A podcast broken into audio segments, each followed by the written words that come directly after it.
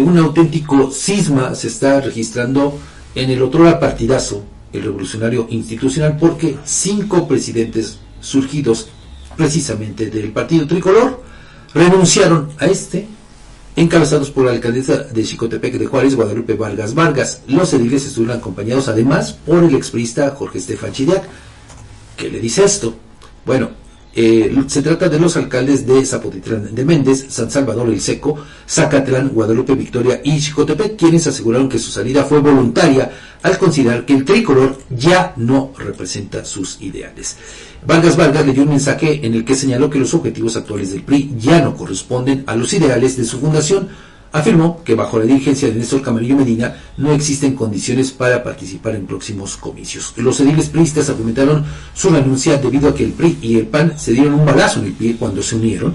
No obstante, indicaron que seguirán trabajando por Puebla desde la pluralidad. Bueno, ahora sí le dicen.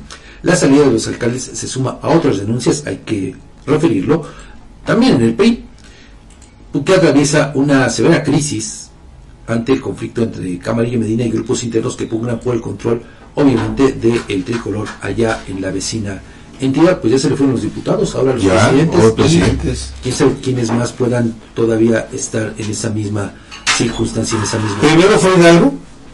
Hidalgo. Ahora Puebla. Sí. No sabemos si vaya a haber alguna otra quién sabe si venga alguien más por ahí en eh, otra entidad. ¿no? Sí, claro, claro. Pero lo que sí es un hecho, tienes razón, Fabián, eh, un verdadero cisma al interior del PRI.